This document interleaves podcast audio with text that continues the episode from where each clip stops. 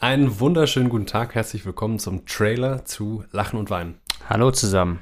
Ja, wer bist du? Ach so, äh, ja, ich bin Machen wir Bruno. direkt mal so ein Kennenlernspiel. Ja, Pädagogisch wertvoll. ich, ja, genau. Ich bin Bruno, äh, 26 Jahre alt, studiere in Heidelberg Philosophie. Wir haben gemeinsam angefangen, Philosophie hier in Köln zu studieren, wo ich Ja. herkomme. Kommst daher, Du kommst nicht hierher, du bist hierher gezogen. genau, aber hier geblieben, anders als du. Genau. Und so haben wir die Achse Köln-Heidelberg als die zentrale Achse unseres philosophischen Austauschs hier Ja. aufleben lassen. Und auch des westlichen Denkens. des westlichen, des überwiegend westlichen Denkens, ja. Wir Äh, versuchen uns wie heißt du nochmal? Gedanken anzueignen. Ich bin Jakob Scheich Ah. und mein Alter nenne ich nicht. Okay. Und ähm, wir machen Lachen und Weinen, ein philosophischer Podcast, der seit neuestem auch philosophischer Blog ist. Dort Richtig. gibt es Beiträge, die wir selbst schreiben, überwiegend selbst schreiben. Es gibt aber Ja. auch Beiträge von anderen Autoren. Also wir sind nicht die einzigen. Ne? Ja, genau. Wir äh, pflanzen uns sowohl oral als auch schriftlich fort. Ach so. Ja. Wir sind also privat kein Paar. Das möchte ich dann jetzt nach Ja. dieser Formulierung noch anfügen. Äh, wir verstehen uns aber schon ganz Ja. gut. Und was wollen wir hier tun? Wir stellen uns ein bisschen vor. Haben wir, haben wir eigentlich eine Musik? Ich finde, jetzt sollte eine Musik kommen.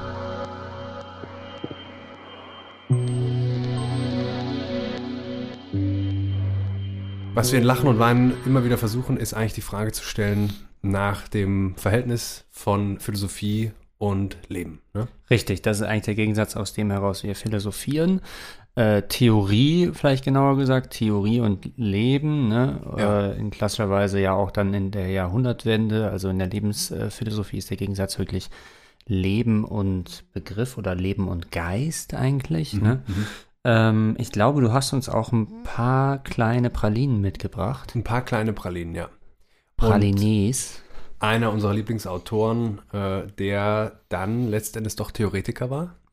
Warte, Was macht man als Theoretiker? Man schreibt Bücher und liest Bücher, Ja, Texte mindestens. Und ähm, der Rest steht so in Frage. Und dieses in Frage stehen, das wollen wir wiederum mitdenken. Ähm, Hans Blumenberg, von dem ist die Rede, der hat äh, um viele Bücher geschrieben. Es gibt den schlanken und den fetten Blumenberg. ja, Äh, du hast da mal eine Unterscheidung in der Sekundärliteratur getroffen, ne? Sehr richtig. Ähm, und das hier ist äh, der schlanke Blumenberg in Höchstform, das Lachen der Trackerin. Und dort erzählt er, er versucht es zumindest, eine Urgeschichte der Theorie. Die ist nämlich menschliches Verhalten, aber ja doch sehr eigentümliches menschliches Verhalten. Und Philosophie im Allgemeinen besinnt sich darauf vielleicht nicht oft genug zurück, wie merkwürdig das ist, Ja. sich der Welt gegenüber theoretisch, was Ja. ja heißt, nicht praktisch zu verhalten. Ja, also im 20. Jahrhundert ist dann nochmal die Frage aufgekommen, was sind wir eigentlich für Lebewesen, dass wir die ganze Zeit diese Fragen stellen, die wir jetzt seit 2000 Jahren unhinterfragt wiederum gefragt haben. Also, w- wer oder was ist Gott?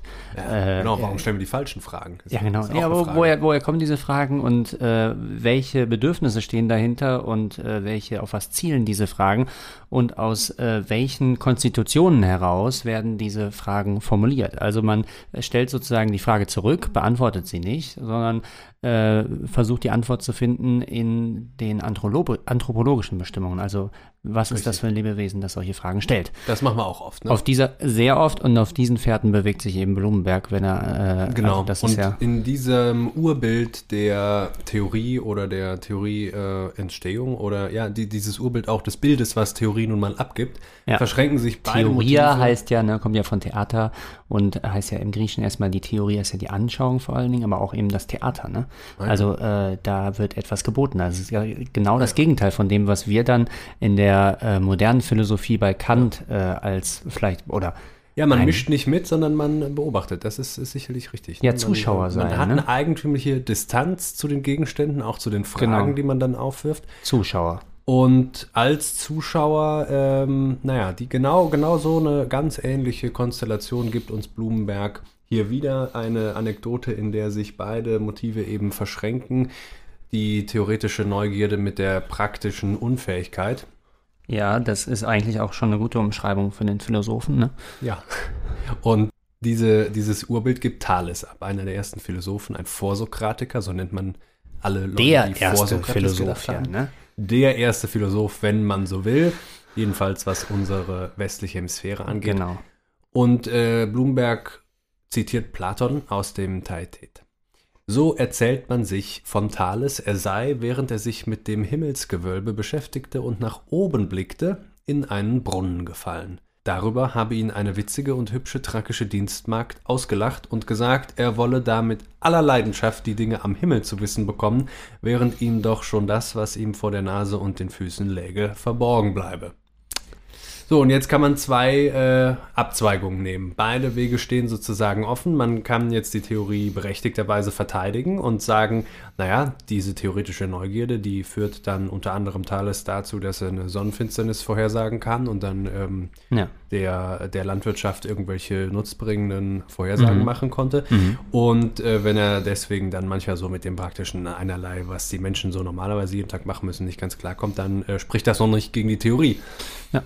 Die andere Abzweigung ist die, dass man sagt, nee, das ganze Bild ist erst das Bild, was die Theorie abgeben muss. Mhm. Uns sei nämlich allen diese trakische Markt gewünscht, die äh, uns auslacht. Und wir übernehmen eigentlich diese Funktion auch füreinander. Ne? So machen also, wir es permanent. Und permanent. Äh, im Grunde ist die, genau, sie erinnert uns daran, dass wir da vielleicht was übersehen haben, dass die theoretische Sicht auf die Dinge doch eine bestimmte ist, obwohl sie von sich ja immer behaupten würde, dass sie allumfassend, äh, allumfassende Beschreibungen leistet, aber dabei eben doch vielleicht das Entscheidende übersieht. Auf jeden Fall äh, erinnert sie im Lachen daran, dass die Theorie letzten Endes menschliches Verhalten und das heißt auch schon eine Praxis ist. Ja.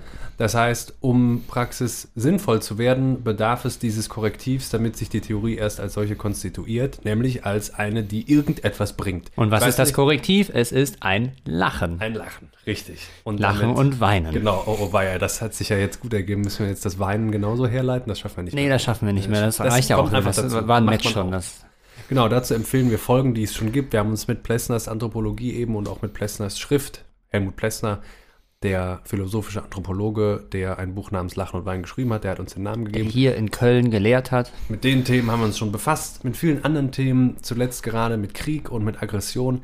Und was auch noch für uns gilt, glaube ich, das hast du neulich gesagt, man ist immer nicht mehr als sein gegenwärtiger Lektüre-Eindruck, ne? Ja, das habe ich, ja, das habe ich gesagt. Das, das hast du wundert mich, das dass wahr. du mich da jetzt zitierst. Ja, nee, nee, nee.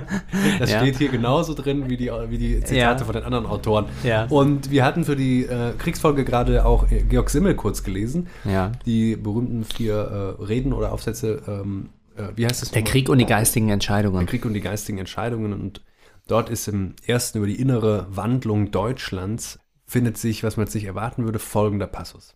Unsere Wissenschaft ist, wie man es früher im Handwerk sagte, übersetzt.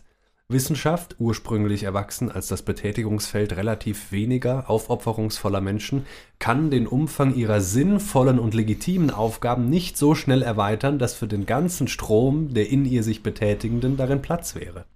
Die Folge dieser Überflutung des wissenschaftlichen und literarischen Arbeitsgebietes ist das sinnlos werdende Spezialistentum, die literarische Überproduktion, das Verschwenden vieler Kräfte an abgelegenste Probleme, die von den eigentlichen Werten der Erkenntnis abgeschnürt sind. Und er sagt noch weiter, man sollte den Mut haben einzugestehen. Es gibt auch ein überflüssiges Wissen, gewissermaßen parasitäre Erkenntnis, die mit dem wirklich Wissenswürdigen gar keinen realen Zusammenhang haben, sondern nur aus der formalen Gleichheit der Methoden und damit, dass in anderen Fällen das scheinbar Unbedeutende sehr wichtig werden kann, eine illegitime Schätzung genießen. Ja. Oder wie Michel de Montaigne einmal sagte, geschrieben wird noch und nöchter an Autoren, aber herrscht großer Mangel. Ja, das haben wir natürlich auch schon mal besprochen, dieses Thema. Und es beschreibt uns doch, glaube ich, ganz gut. Also sind wir so parasitäre Erkenntnisse? Das ist die eine Frage, ja, die sich ergeben würde. Reden wir jetzt auch einfach noch mit und es gibt aber schon Überfluss. Oder besteht eigentlich doch ein Bedarf ähm, und wir bemühen uns wahrscheinlich, glaube ich, darum, den ähm, zu decken. Das Stellen der richtigen Fragen und das Vernachlässigen oder zumindest das Einordnen der eher überflüssigen oder sehr abgelegenen theoretischen Probleme, wo er gerade die Theorie vielerlei solcher produziert hat. Ja. Und wir sehen uns ja schon auch so mit Nietzsche als Kulturärzte, die auch Zeitdiagnosen versuchen zu formulieren ne? und äh, sozusagen philosophische Interventionsmöglichkeiten anbieten, äh, bestimmte Problemlagen der gesellschaftliche, in der Regel gesellschaftliche Problemlagen äh, möglichen Lösungen für, zu, äh, zuzuführen und dergleichen mehr. Oder sie doch wenigstens einmal durch den Gang der Reflexion zu ziehen und äh, irgendwie schlauer daraus hervorzugehen, als man war, bevor man ja. sie erkannte. Ein paar kleine Schrittchen weiter auf dem steinigen Wege zur Heilung, im individuellen wie im Großen und Ganzen. Und grundsätzlich gilt zwar, es ist schon alles gesagt, aber noch nicht von allen. So. Auch das legitimiert uns, finde ich. Haben wir uns damit. Viel mehr Existenzrecht haben wir, fürchte ich, nicht, Nee. wie alle anderen auch. Und äh, damit würde ich das Ganze hier beschließen. Ja, wir beschließen das. Wir verweisen darauf, dass wir uns sehr freuen, wenn euch das alles zusagt, äh, was wir so hier im Podcast oder auch auf der Website machen. Und das dürft ihr teilen und weitersagen. Und das würde uns sehr freuen. Ah, Jakob, Ja. lass mich doch noch einen Gedanken nochmal gerade Ja, gut, dann aufnehmen. meistens kommt noch einer spät. Ich habe gleich auch noch was. Okay. Äh, um das von Blumenberg einfach zu erweitern, äh, mir fällt da was ein aus den Betrachtungen eines Unpolitischen von Thomas Mann, ist natürlich längst aus der Zeit gefallen, aber da ist der Gegensatz eben der gleiche, nämlich der von äh, Leben und Geist, den wir jetzt am Anfang hatten, den könnte man ja bei Blumenberg eigentlich ohne Schwierigkeiten auch Ja. so äh, zur Anwendung bringen, denke ich. Und bei, ähm, ich kann das jetzt nicht nur sinngemäß wiedergeben, bei äh, Thomas Mann ist, glaube ich, im letzten Kapitel dieses äh, ewig langen Essays, politischen Essays, die Idee, dass ähm, es das eigentlich so ein wechselergänzendes äh, Verhältnis ist zwischen Leben und Geist, dass nämlich der Geist äh, immer wieder sozusagen die Erlösung durch das Leben sucht, also die Theorie und äh, die Erforschung immer wieder zurück will sozusagen in das unendlich blühende und vielfältige Leben, also in die Unendlichkeit der Erscheinungswelt. Und von der Erscheinungswelt aus, vom Leben aus, das Leben sehnt sich wieder nach der Ordnung und nach der Form, die nur der Geist formulieren kann. Also äh, wir haben unendliches Chaos sozusagen im Leben, eine unüberschaubare äh, Menge an, an, also oder ein unüberschaubares Netz von Verhältnissen, Beziehungen, Korrelationen, Dingen und so.